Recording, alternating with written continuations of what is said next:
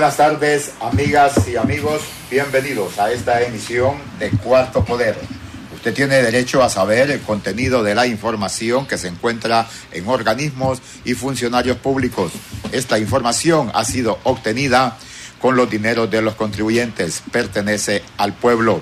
Le saluda Cristian Maradiaga, Ronald López y su servidor, Carlos Paz López. Buenas tardes, Ramón Ochoa.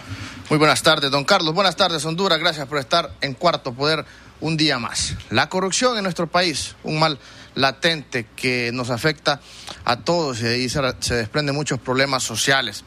Hablar de corrupción en estos días quizás eh, es un elemento que se maneja en todas las instancias, en medios de comunicación a nivel social. Pasamos pendientes del tema de la corrupción, cómo combatirla.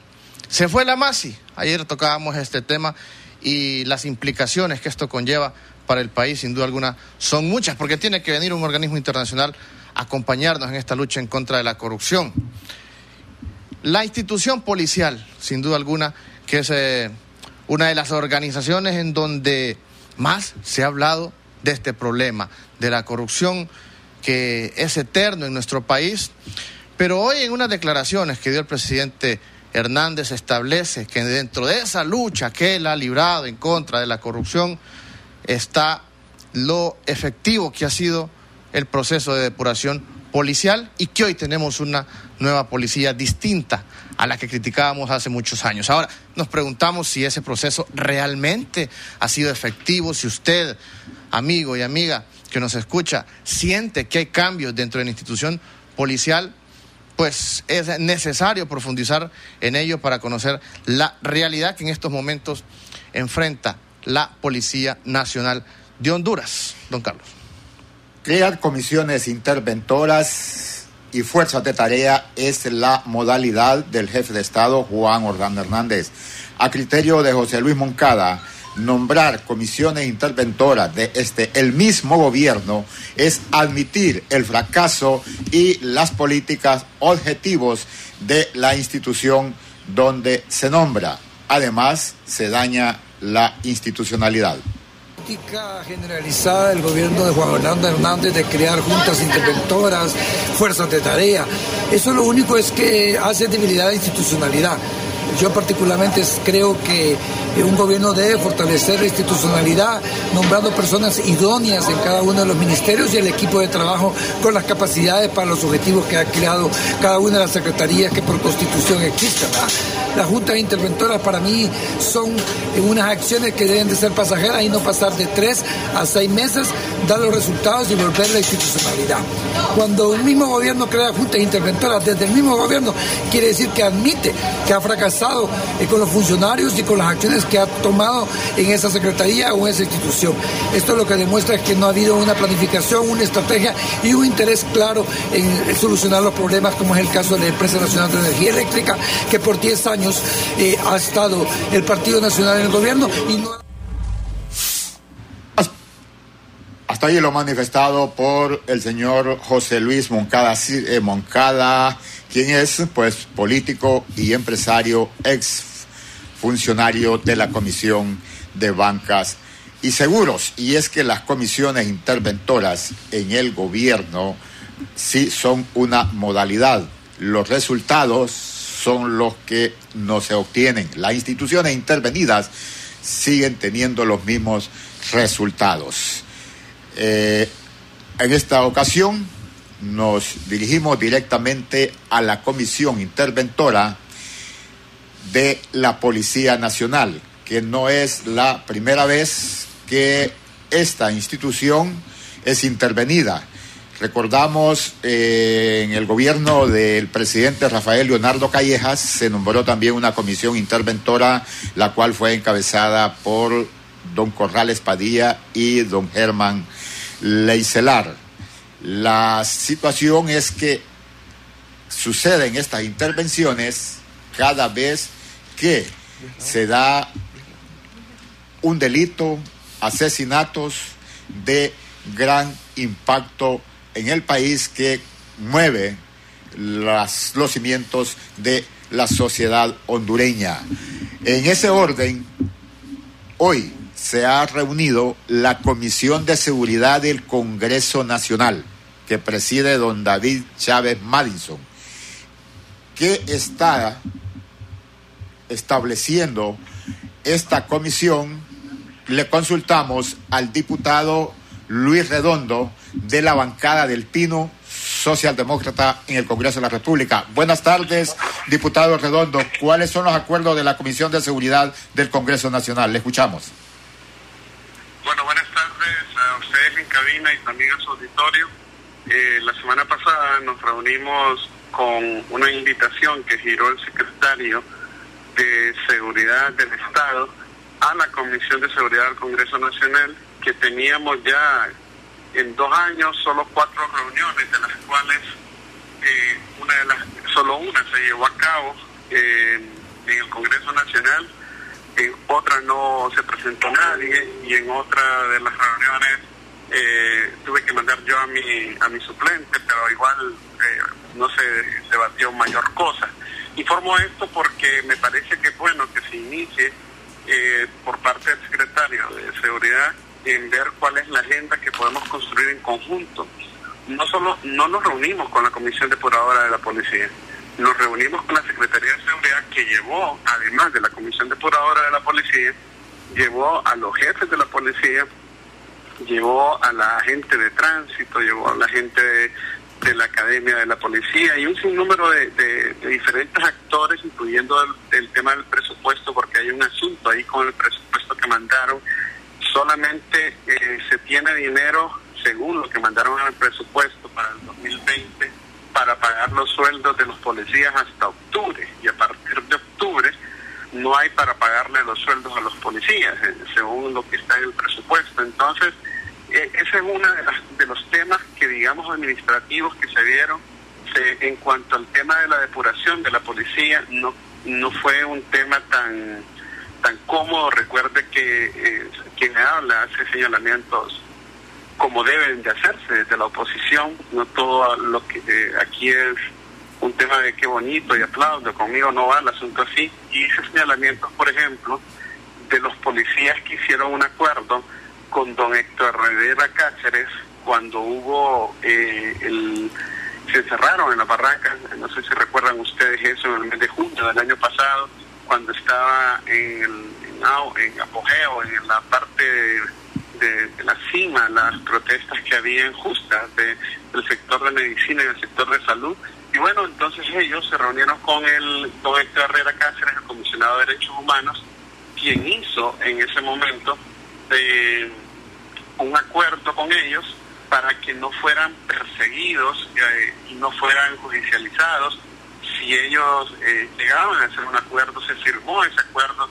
Yo reclamé eso porque dije que cómo es posible que una autoridad de derechos humanos que había hecho un acuerdo eh, se tirara a la basura y no, y no se considerara. Y dije que eso era algo grave y delicado porque en el futuro nadie va a creer en los acuerdos que haga no Héctor de la Cáceres, sino que cualquier comisionado de derechos humanos la respuesta en la reunión fue que, se fue Didapol, o sea, todo el mundo le echa la culpa a otro, eso es algo que aquí en Honduras siempre se hace, así como lo de la Maxi, eh, Eval Díaz le echa la culpa al Congreso, pero el Congreso le echa la culpa a, la gerencia legislativa y así, en fin, ahí dijeron que era Didapol quien había tomado la decisión en base al reglamento y en base a no sé qué, y Así como cuando eh, Sabión, ¿verdad? Fue depurado, que yo les pregunté junto con Walter Vanegas, pero hace años, les preguntamos por qué lo habían depurado y dijeron que era porque había salido del país sin haber pedido autorización para salir del país.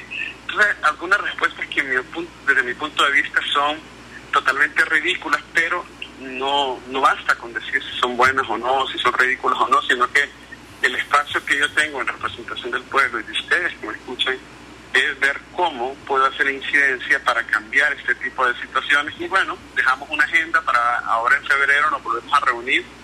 Yo veo bien eso, solicité en este momento, lo mismo que dije aquí, que tenemos dos años, en casi seis años que tengo de estar en el Congreso Nacional, que voy a cumplir ahorita el 25, el 20 de enero, eh, casi en estos seis años eh, que agarremos la costumbre de reunirnos con todos los actores de seguridad, eh, va a ser importante. Hablé un poco del tema de las penitenciarías. Eh, hubo una discusión fuerte en ese momento porque David Chávez Madison no quiso permitir que me quiso quitar la palabra y bueno, no lo pudo hacer ya que los micrófonos no son como los del Congreso, que te los apagan, era un micrófono inalámbrico, yo seguía hablando en ese momento, pero eh, sí fue fuerte, no es algo, no es, no son reuniones así como vení, tomemos café, no, no, conmigo el asunto es diferente, yo no les aplaudo, sino que hago propuestas y lo bueno de esto es que siempre se desarrolló, seguimos en la, en la discusión y estoy preparado para llevar los más de 60 dictámenes o documentos que están para dictámenes, proyectos de ley, de decreto que se presentaron, que están para dictámenes, de los cuales 12 son, me comentaba David Chávez Madison, que los turnó a Mario eh, Pérez porque tienen que ver con asuntos penales. Entonces, son un sinnúmero de asuntos que tengo que confirmar esta semana porque no se hizo frente a mí y es un tema también que no se puede hacer así nomás. Así que eh, en eso estamos. En cuanto a la depuración, le cuento que eh, se eh, hablaron de, varias métricas, de varios números, de cuántos policías se quieren incrementar y todavía falta que podamos profundizar porque más que todo fue una presentación de parte de ellos, de todos los elementos que habían, nos venimos con insumos, con las presentaciones y lo que sigue ahora es trabajar en las propuestas de reformas a, a la ley porque en la práctica las dos leyes que se aprobaron recientemente, que es la ley de la carrera policial y la ley de la Policía Nacional, y ambas, eh, con la práctica, es decir, con estos meses que han pasado, eh, se ha visto que algunas cosas no han funcionado como están establecidas en la ley, entonces ya ellos, en base a esa experiencia, nos quieren hacer sugerencias de algunas reformas. Eh, lo más importante, y mire lo que le voy a decir, y esto yo creo que es primicia, y, y, la atención a esto, lo más importante, bueno, todo es importante, pero en, en seguridad todo es importante, pero uno de los temas importantes es que en una de las exposiciones que se hizo, usted sabe que con la entrada en vigencia del Código Penal de la Impunidad, que hemos denominado nosotros así, con, uno, con unos accidentes que hay de tránsito, que, que en promedio en Honduras hay 13 accidentes diarios en promedio de ese tipo de accidentes, según lo que reportó la, eh, el comisionado que está a cargo de la Dirección Nacional de Tránsito, y eso lo pueden confirmar con él mismo, hay 13 tipos de accidentes que, de acuerdo al nuevo Código Penal de la Impunidad, que pretenden entrar como parte de la cartera de legislación que va para darle a los corruptos y corruptores.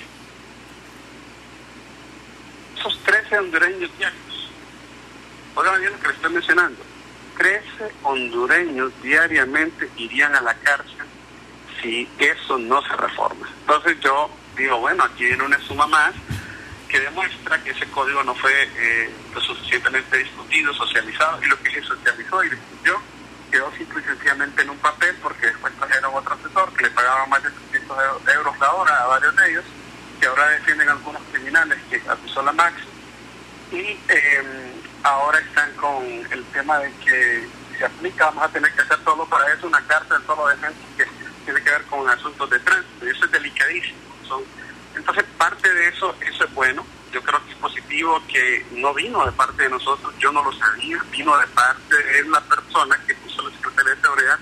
Yo creo que fue bueno que se hablara y como yo claramente se lo estoy hablando a todo el auditorio y al pueblo de Honduras a través de su programa. Entonces ahora lo sabemos y estamos eh, eh, pues pendientes de poder hacer todas las aportaciones que se requieran. Eh, diputado Redondo, hablábamos de la depuración policial, la comisión interventora se quedó permanente, pero son los resultados para la Comisión de Seguridad del Congreso del nuevo tipo de policía o solo se está uniformando y creando gatilleros? En mi opinión, pues, eh, yo creo que usted me conoce, sabe que yo no estoy conforme, pero no porque no esté conforme o no porque no me guste, sino que por diferentes situaciones. Lo voy a mencionar uno para que tenga una idea de qué hablo. Estando en esa reunión, delante de todos los que estábamos ahí, y que por eso me quisieron quitar la palabra, y Chávez Maestro, como acostumbra hacer en su partido, pero conmigo no va a poder, eh, la señalé, por ejemplo, que era necesario que la policía dejara de hacer comunicados falsos, desmintiendo algunas cosas que el pueblo, a través de estos medios, de los celulares, hemos podido evidenciar que son falsos. ¿Por qué razón? Porque de esa manera la imagen de la policía que ustedes y el, o que el pueblo está manteniendo con millones y millones, esa imagen queda por el suelo cuando ustedes hacen comunicados falsos y que obedecen a posturas más políticas que de una policía nacional comunitaria.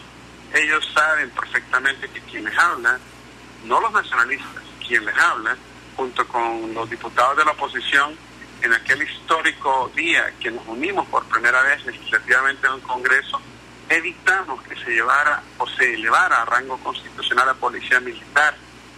Eh, y con eso iban a quitar toda la injerencia o la capacidad, le iban a dar a las Fuerzas Armadas el mando de la policía eh, en Honduras y iban a manejar eso y poco a poco iban a mermar la Policía Nacional. Pues eso no se, lo, no se logró gracias a la votación que nosotros hicimos. Y bueno, en ese momento se habló de eso. Una de las cosas, como lo que usted habla de la depuración, que es un tema bien delicado, yo hablé acerca de un estatus de cómo estaban las demandas de algunos policías eh, y de cómo estaban algunas acusaciones y aseveraciones que se estaban haciendo. Hablamos de eso, es algo que no vamos a tocar por la radio, pero eh, sí estamos en esa situación eh, sin dejar ningún cabo suelto y eso es lo mismo por lo cual ya estamos preparados para la próxima reunión que vamos a tener ahora en los primeros días de febrero.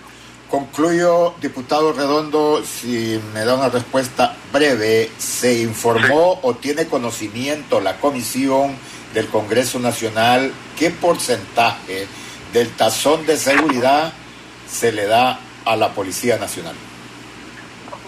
¿Perdón? ¿Qué, ¿Qué porcentaje del tazón de seguridad se le da a la Policía Nacional para sus operaciones? No, no tenemos conocimiento.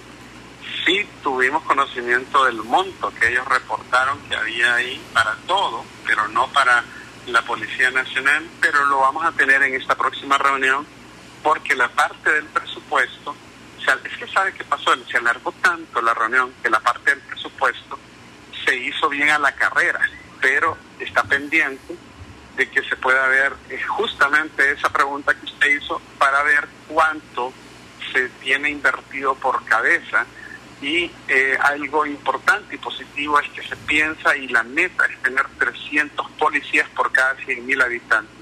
Si usted me pregunta si eso es bueno, sí, eso es bueno.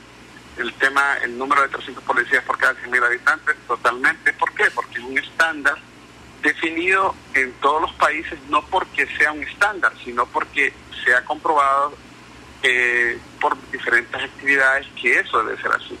Yo denuncié, por ejemplo, ahí que había, denuncié dos cosas en ese momento, denuncié, por ejemplo, de unos robos que hacen eh, con la gasolina, eh, denunciamos eso, para que mire usted lo delicado de la reunión, ¿no?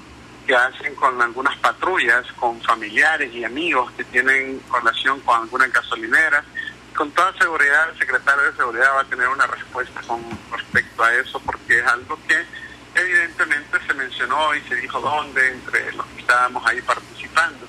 Eh, se mencionó también acerca de algunas operaciones que no se estaban haciendo o se estaban dejando de hacer por parte de la policía que por seguridad no lo voy a mencionar a través de esto. Se mencionó también el caso del niño de Tela que fue secuestrado o está desaparecido también con una madre que todavía tiene la esperanza después de tantas semanas de estar desaparecido. Nosotros oramos porque esté bien su hijo. También mencionamos eso.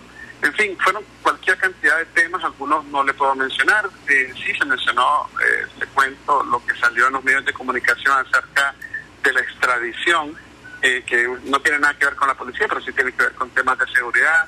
Son, como le dije antes, más de 60 proyectos de decreto relacionados con la policía. Y hay uno muy interesante, que es eh, una ley que yo espero que pronto dé su opinión la Dirección Nacional de Tránsito para una nueva ley con la cual vamos a normalizar la señalización vial en Honduras. Eso es importante y como premisa también, eh, gracias a su entrevista, para los hondureños que están en España, también les comento que ya se eh, hicieron las diligencias para que Honduras eh, pueda, a través de un tratado que se aprobó, Honduras pueda tener y cumplir con el requisito que se necesita para que en España le puedan extender o reconocer nuestras licencias y que los hondureños que están allá no tengan que pagar casi 900 o 1.200 euros. Eso es una buena noticia para cuando esté aprobado. No está listo todavía, solo déjenme decirles que ya la diligencia está hecha. Por lo tanto, este asunto va a ser más rápido. De, yo espero que en los próximos meses tengamos buenas noticias con respecto a eso. Diputado Redondo, para concluir, le saludo a Ramón Ochoa de Cuarto Poder. Su opinión general sobre los efectos positivos o negativos de esta depuración policial en los últimos años. Un promedio de 6.000 policías depurados que van a la calle y que buscan formas de sobrevivir. Se mencionó el año pasado de una fuerza élite que vigilaría estos eh, eh, ex agentes expulsados para monitorearlos y que no se involucren en crimen organizado. Pero no es fácil monitorear a 6.000 personas. Diputado. Bueno, en primer lugar, eh, yo estoy total, absolutamente en contra de que se haga un monitoreo de 6.000 personas o que se haga una fuerza élite para perseguir a 6.000 personas que fueron depuradas y no están en la cárcel es porque no tienen ningún delito. Ahora, si tuvieran algún delito y las depuraron, entonces ¿por qué no están en la cárcel? En otras palabras, se ha creado una lista negra de nombres de policías que es lista negra en poder de la empresa privada del mismo Estado de Honduras, si no le dan trabajo a estas personas ni a sus familiares y les tienen vedado esa posibilidad en cualquier orden del país, de trabajo, etcétera, es terrible. Por lo mismo, y qué buena pregunta la que usted me hace, le agradezco por hacer esa pregunta, esas son las preguntas que los periodistas deben hacernos a nosotros y cuestionarnos como usted guste, porque para eso yo estoy, para responder.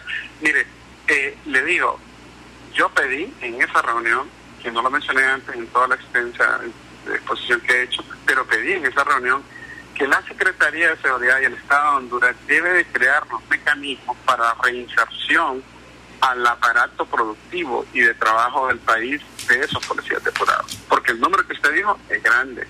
Y son personas que quieras o no, yo no voy a hablar que quienes hicieron cosas malas porque no tengo los documentos, no tengo las experiencias, pero, pero si están en libertad es porque no, no se les ha probado que hayan hecho algo malo. Entonces, eh, esas personas se deberían de ayudar para que no salga. Imagínese que usted le ayude al Estado durante años, después lo sacan y lo botan con una patada en las nalgas y después, claro.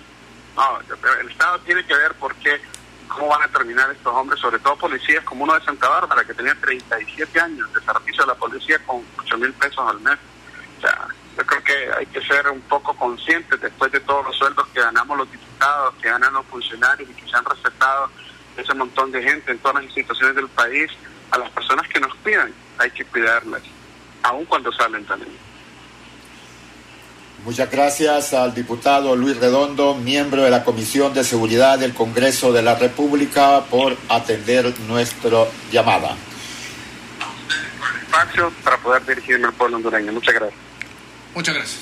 El diputado Luis Redondo, miembro de la Comisión de Seguridad, ha manifestado de esta reunión con la alta cúpula de la Policía Nacional esta depuración que se inició y que se informa que seis mil policías en la práctica este, fueron despedidos, no depurados, según los entendidos en la materia. Cuando se habla de depuración debe de ir seguido de un proceso por las irregularidades, por la falta, no necesariamente tendrán que ser delitos, pero debe de darse el procedimiento de carácter legal, al grado que muchos de ellos han demandado ante el Tribunal de el Trabajo como funcionarios, como empleados de la Secretaría de Seguridad Pública. Haremos una breve pausa y cuando retornemos, ¿cómo evalúa usted, ciudadana, ciudadano, el papel de la Policía Nacional? ¿Por qué se dice que ahora es una Policía Nacional comunitaria?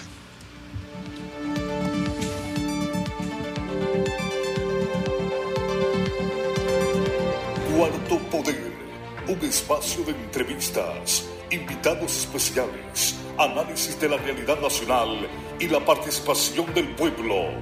Cuarto Poder, de lunes a viernes a las 4 de la tarde, por Radio Globo. Si quiere, llame la de acá.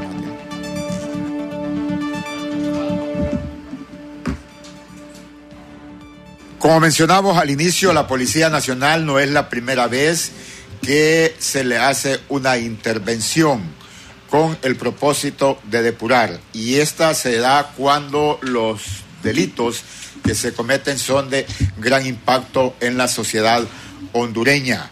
Al igual que el ministro Actama Fonseca llevó a cabo un proceso de depuración de una cantidad de agentes policiales, los que demandaron al Estado de Honduras ante los juzgados del trabajo y muchos de ellos también fueron reintegrados.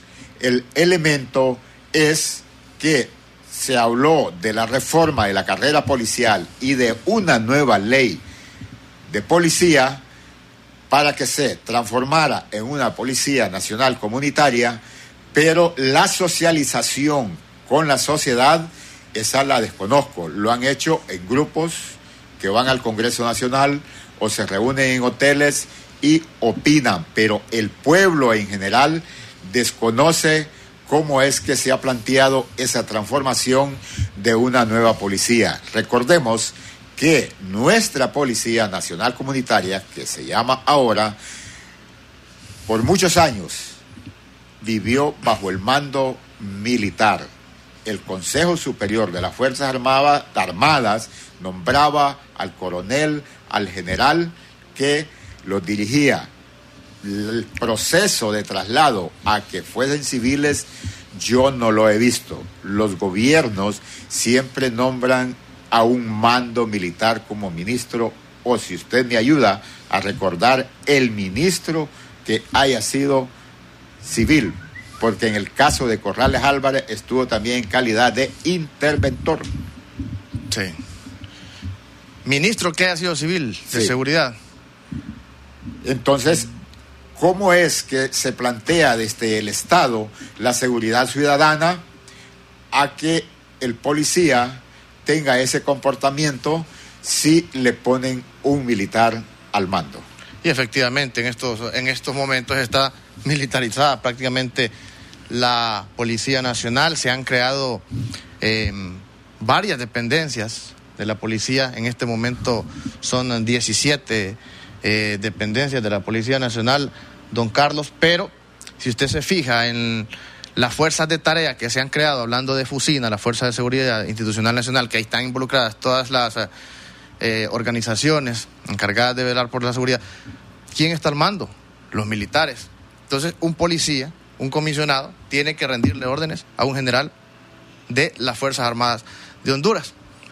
Entonces, no existe esa separación y esa independencia de las instituciones prácticamente los, los militares son los que andan en estos momentos también comandando en las calles esos operativos que usted mira ahora, que hay militares. Incluso cuando se dan las represiones en contra de las personas que salen a protestar, que ha sido constantemente en los últimos años, oígame, una excesiva cantidad de gas lacrimógeno que lanzan los policías sin necesidad, ahí están también involucrados los militares reprimiendo al pueblo. Y son organizaciones, instituciones, don Carlos, que tienen facultades totalmente distintas. ¿Por qué razón? Porque los militares no están adecuados para brindar seguridad pública. Ellos están destinados a cuidar, conservar los bosques y cuidar nuestro territorio nacional, luchar en contra del narcotráfico, cuidar nuestras fronteras.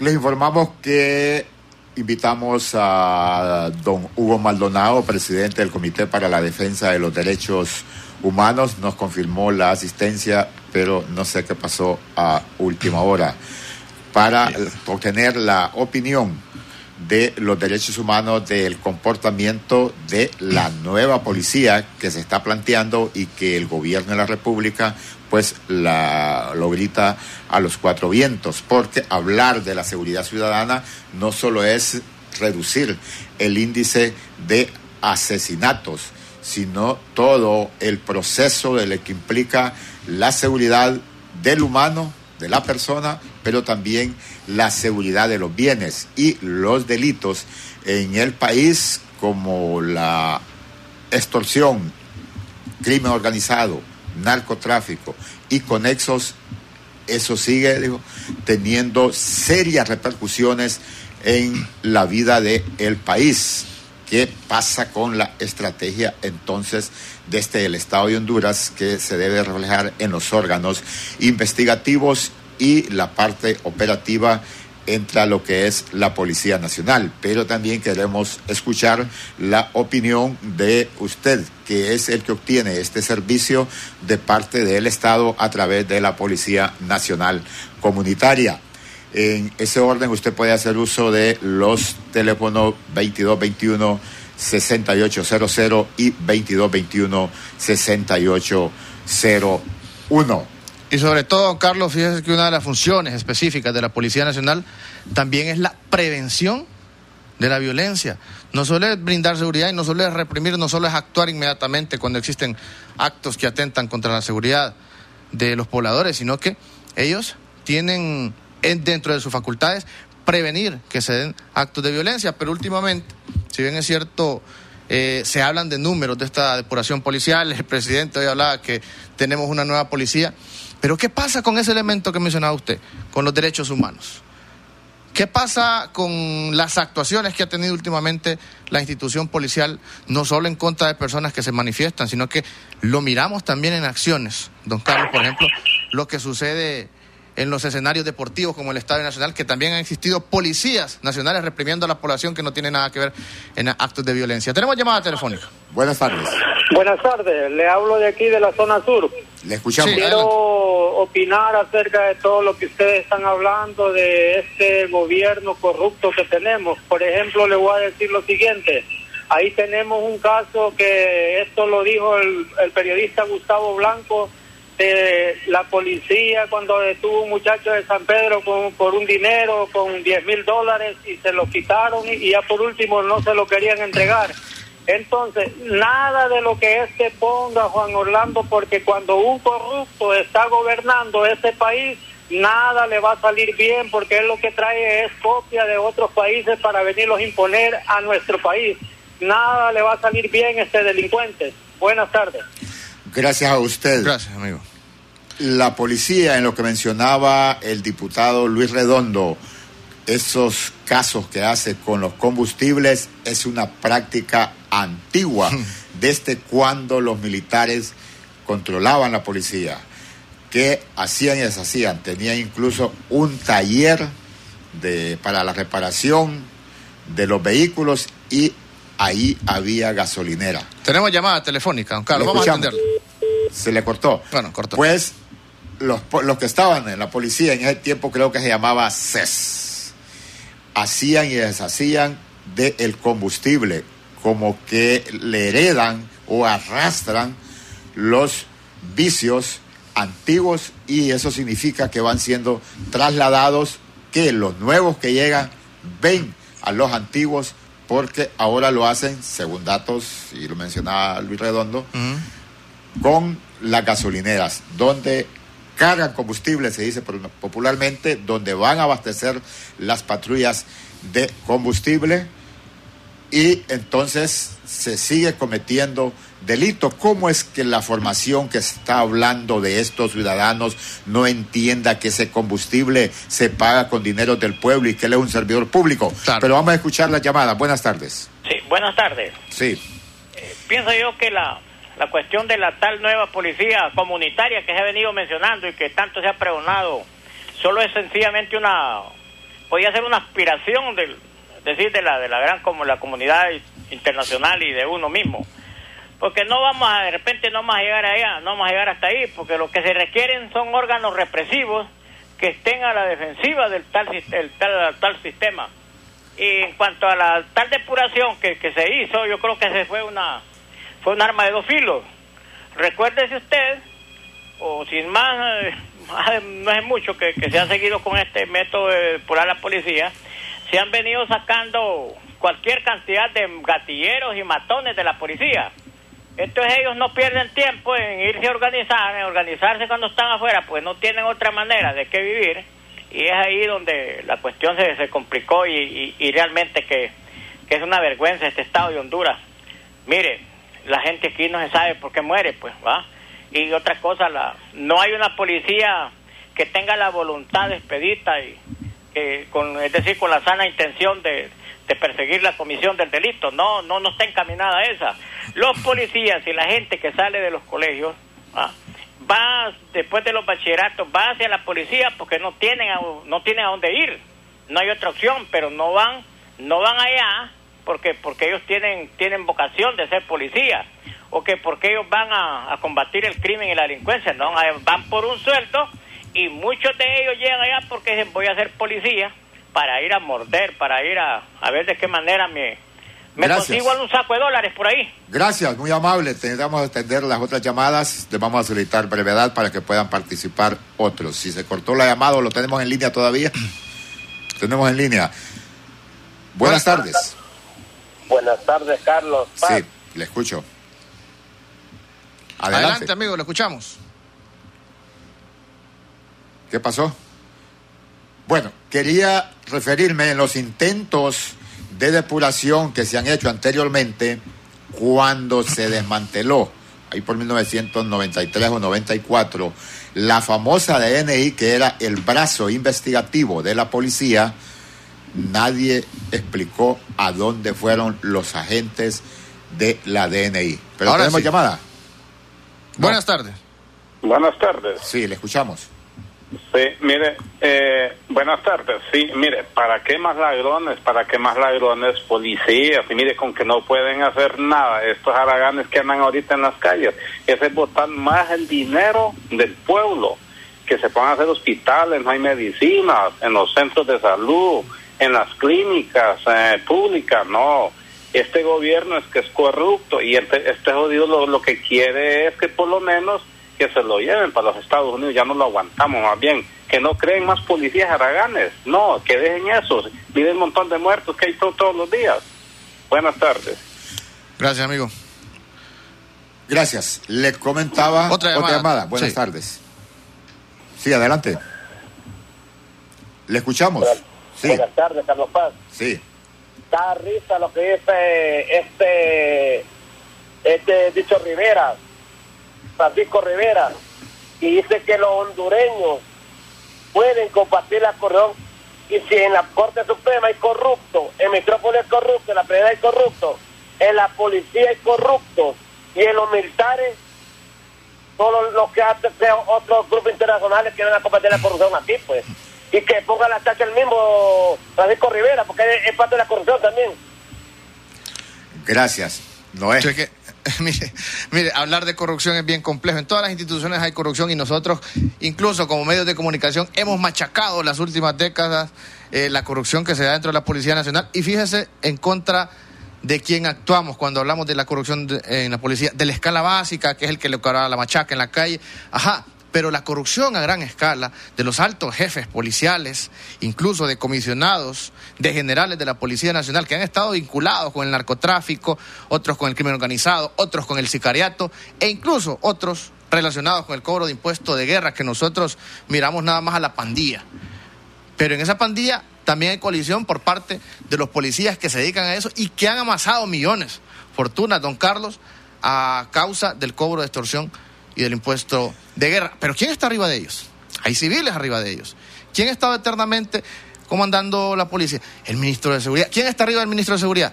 El presidente de la República. Entonces, al final hay colusión desde las altas esferas para que siga existiendo esa corrupción de la que nosotros hablamos. No es desde abajo que vamos a combatir la, la corrupción. El problema con las depuraciones, y mencionaba la NI, y que se manifiesta que es muy difícil darle seguimiento a seis mil personas, en este caso, cuando se desmanteló la DNI, el brazo investigativo de la policía, lo mismo pasó.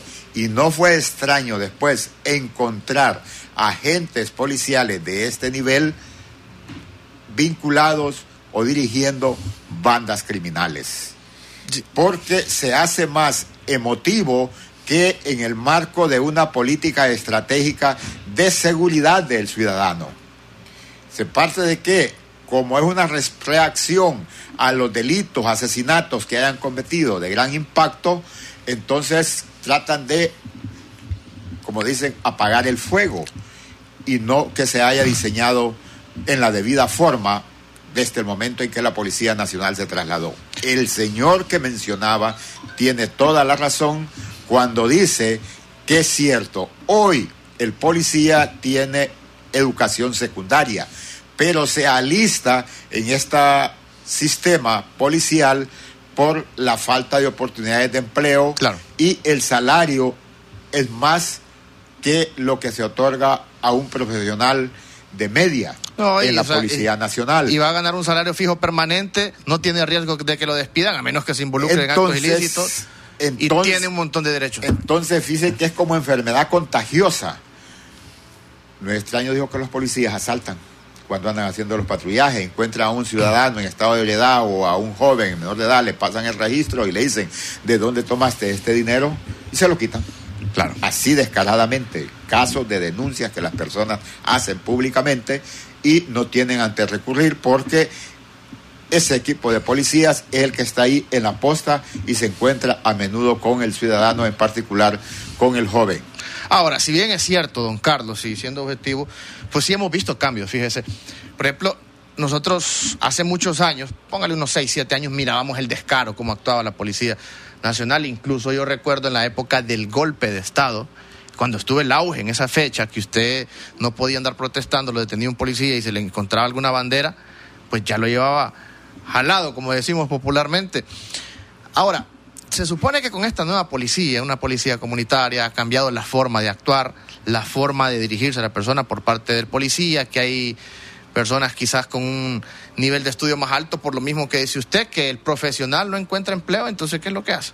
Irse a meter a la policía porque ahí tiene algo seguro. Pero si bien es cierto, seguimos viendo actos que van en contra de la ley por parte de la policía, pero no como antes, don Carlos, con el descaro que mirábamos. Antes se hablaba que si usted lo agarraban con una pistola ilegal, no lo llevaban a la Bartolina, sino que sencillamente lo dejaban ir, pero la pistola se quedaba con el policía. Así se resolvía la situación. Y usted va a ver que son negocios mm, comunes a que se dedican los policías desde tenientes, subtenientes a los clases que se le denomina vender cadenas, vender relojes, vender pistolas. Como que fueran tope. Le quitan a los delincuentes los que se han robado y ellos hacen el negocio. Y ya después se dedican en gran escala. O Sí. sea que entran al negocio y andar vendiendo esos tipos de prendas y artículos o armas de fuego. Otra práctica que ha tenido la policía y que la platican porque como seres humanos uno dialoga con ellos y, y conoce a muchos, se convierte en amigos, es, fíjese que extorsionan a los camiones Sí. que transportan leña a la ciudad y ese tipo de de faltas o de delitos es en colusión con los que- oficiales Con el que está arriba. con los oficiales de tránsito. Con el que está arriba, O sea que tienen sus propios equipos y mandan a las entradas de la ciudad a determinadas horas de la madrugada que ingresan los camiones a la capital y les cobran la famosa movida y deben de hacer una determinada cantidad. O sea, era la Entonces- práctica que se conoció antes. Hasta hoy no tengo así la veracidad, pero que tuve conocimiento de la denuncia de los camioneros y después de la plática con algunos agentes de tránsito en que tenían que llevarle una cantidad de dinero al oficial de día. Entonces, ahí el vamos. oficial de día es el que está al mando de la dirección de tránsito de- del esas sector. 24 horas. O sea, estamos hablando de un subinspector o un inspector, Hasta ahí. ¿verdad? Correcto. Ah, pero arriba de ellos, don Carlos, En aquel tiempo era teniente o subteniente. Correcto, pero arriba de ellos hay un subcomisario, un comisario, un subcomisionado, que también hace unos cuatro años se hablaba de que les imponían esa famosa tarifa, los directores de tránsito a nivel departamental, incluso en Ceiba, por mucho tiempo se dio eso, que a usted lo detenían y usted tenía que, vaya, si, andaba en estado de embriaguez y iba a pagar normal al banco, le cargaban el sistema la multa o le hacían el famoso eh, el detector de, alcohol en su sangre, era una multa de 6 mil empiras, pero usted iba, negociaba en la posta con el policía que lo detenía y solo pagaba la mitad, 3 mil empiras, o sea que le daban un descuento del 50%, pero iba dirigido para los policías. ¿Por qué razón? Porque el de abajo tenía que cumplir con una tarifa. Era una tarifa obligatoria que le imponían o por noche, por semana o por mes. Entonces, ¿qué iba a hacer el de abajo, don Carlos? Entonces, ahí estamos hablando de una corrupción institucionalizada, que se supone que en estos momentos eso ya no se da. Entonces, esos elementos necesitábamos averiguar o indagar, consultarle a un comisionado depurador. Le hicimos la solicitud al comisionado Alberto Solórzano, pero manifestó estar ocupado para la hora que le invitamos, retomando cómo se llega a esta comisión depuradora. A raíz de los asesinatos de dos jóvenes y también a publicaciones de diarios internacionales del el involucramiento que desde las fuerzas, desde los comandos centrales policiales, se daban órdenes. Los jóvenes aparecieron asesinados, Vargas Castellano y Carlos David Pineda, en los hornos salida al sur.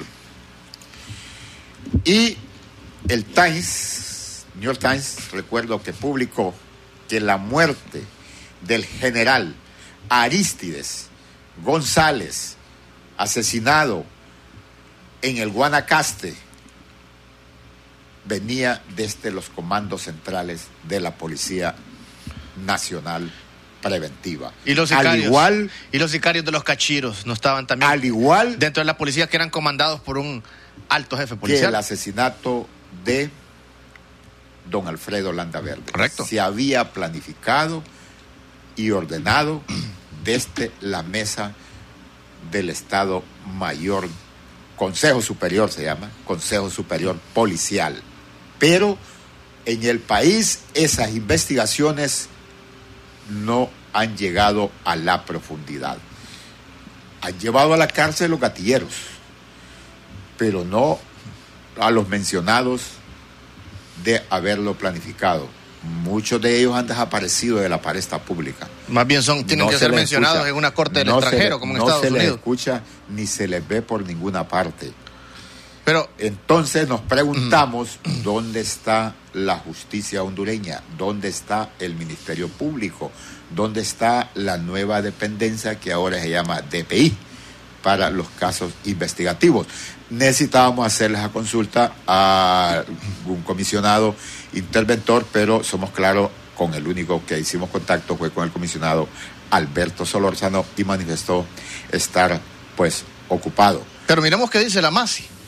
Tenemos unos datos. Las recomendaciones que le dio la MASI. Correcto, de la misión de apoyo contra la corrupción impunida en Honduras sobre el tema de la depuración policial. Compañera Ana Verónica, si tenemos ese dato y lo mostramos en pantalla. Correcto. La MASI en su permanencia eh, dio también el asesoramiento a los cuerpos policiales en el país con el propósito de que la nueva ejecutoria de la Policía Nacional pues mejorase. Y en ese planteamiento que yo no estoy convencido cuál es la filosofía de la Policía Nacional Comunitaria, porque en la práctica uno le ve que sigue siendo el mismo comportamiento de carácter militar. ¿Tiene los datos de las recomendaciones de la MASI? Sí. Ok. Vamos a ver, a la fecha, dice la MASI, del reporte que ellos elaboraron, la Comisión Especial ha dispuesto la separación de sus cargos de 300 o de 3.913 oficiales, agentes y personal auxiliar de la Policía Nacional por estimar que de acuerdo a sus récords de conducta, dichos policías no son compatibles con los principios éticos de un funcionario policial. Y destacan que es importante anotar que se ha separado también aquellos funcionarios que si bien han mantenido una conducta acorde con los principios y valores exigidos en institución policial, han solicitado su retiro o que por razones de los requerimientos del servicio su permanencia no ha sido compatible con la nueva organización policial planteada. Sin duda, este ha sido el proceso más profundo de la reestructuración policial de los últimos tiempos en Honduras. Establecen también que las labores de la Comisión Especial abarcan otra serie de actividades que van más allá del análisis de casos y que requieren de la implementación de nuevos instrumentos jurídicos que permitan el fortalecimiento institucional de la Policía Nacional. Bien, así que hablan también aquí, don Carlos, de personas que tenían una conducta recta y que también fueron depurados. Entonces, alaban en cierta medida la actuación de la Comisión Depuradora de la Policía, pero también mencionan errores que se cometieron en este proceso de depuración de personas que al final no se les comprobó, no se conoció el procedimiento exacto cuál fue para depurar a esta gran cantidad de personas, de funcionarios policiales, y nosotros también desconocemos exactamente cuál es el procedimiento como prensa y como población. Es el cuestionamiento que se le ha hecho a la comisión interventora desde el momento que llegó. Reiteramos, la situación era grave. O sea, los cuerpos policiales tenían su propio qué hacer y qué haber al margen en su totalidad de el servicio que deberían de prestar. Aquí habían bandas en las postas en todo el país que asaltaban públicamente. Y Sicarios. Lo, y lo de gran impacto es lo que se mencionó en, en el New York Times, que los cuerpos policiales hondureños estaban al mando del crimen organizado, del narcotráfico y que hacían esos delitos de asesinato de personajes dedicados a combatir directamente el crimen organizado en el país. ¿Hay llamada? Le escuchamos. Buenas tardes. Buenas tardes. Mire, la policía es la más corrupta que hay. Porque, fíjese, mire, yo, en los cachiros, ha aumentado Pablo. Yo miraba a los policías cuando lo andaba custodiando que no le pasara nada. Soy porque yo andaba en un carro y ellos los encontraba inspeccionándolo al hombre Pablo de los cachiros, uno que mataron en la sequía Santa Bárbara. La policía es la más puerca, la que hay. Mejor no debe de existir la policía. Gracias, muy amable. El otro elemento que ha atravesado la Policía Nacional del país es la venta de servicios a empresas privadas. ¿Quién cobraba esos dineros? Porque el agente solo iba a prestar el servicio. Y así como veíamos, agentes policiales custodiando los bancos, custodiando empresas, pero estas pagaban un servicio. Con la policía actual no cumple las expectativas para la población ni tampoco para el sector privado. En este set lo manifestó el señor presidente de la Cámara e Industrias de Tegucigalpa, en que siguen haciendo grandes inversiones en pagar seguridad privada porque no confían en la Policía Nacional Preventiva. Siguen haciendo grandes inversiones en la compra de tecnología de seguridad porque no obtienen la protección que es garantía y responsabilidad dar del Estado hondureño. Imagínese si no confía ni la empresa privada, peor para que uno como población, don Carlos, eh, eh, renueve esa confianza que se tiene que tener con la Policía Nacional. Antes usted miraba un operativo cuando estaban los conos anaranjados que utilizaba la Policía Nacional y usted sentía temor porque no sabía si es que era un grupo disfrazado de policía porque se daba y se acostumbraba a eso, que existían bandas que andaban con uniformes de policía, con chalecos de la DIC en aquel tiempo y que los asaltaban, los secuestraban o incluso les llevaban a matar. Así sucedió con muchas personas. Y hoy en día, pues se supone que se ha recobrado cierta confianza en eso, por lo menos en el caso de los operativos. Pues yo le Pero- sigo teniendo miedo. ¿Sí? Yo creo que la población igual no confía en la policía. Vamos a tener una llamada lo más breve posible porque el tiempo ya está terminado. Buenas tardes. ¿Le escuchamos? ¿No? Ya el tiempo ya caducó. No, buenas tardes. Bueno, Sí. le escuchamos lo más breve posible. Así es, señor. No, hombre, la policía nadie confía. Ya, hombre, así como dice ahí el otro señor que está ahí con ustedes. Ya nadie confía tampoco. Lo personal, uno no confía, pues no sabe qué es lo que le va a salir en el camino. Bueno, muchas Sí, gracias. Muchas gracias. Entonces, esa es la situación. Por mucho alarde que haga el gobierno de la República, el jefe de Estado, la población todavía no alcanza a tener la confianza en la Policía Nacional Comunitaria como se le denomina ahora. Y organismos de derechos humanos que lamentablemente no vino don Hugo Maldonado, se quejan que no siguen respetando los protocolos que han establecido y acordado entre organismos de derechos humanos y los cuerpos de seguridad específicamente de la Policía Nacional. Y reiteramos, se les sigue poniendo de ministro un militar y decimos que la policía es de carácter civil.